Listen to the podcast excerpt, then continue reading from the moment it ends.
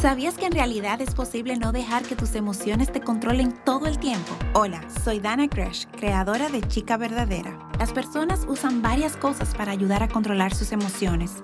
El azúcar, las pastillas, el alcohol, la cafeína.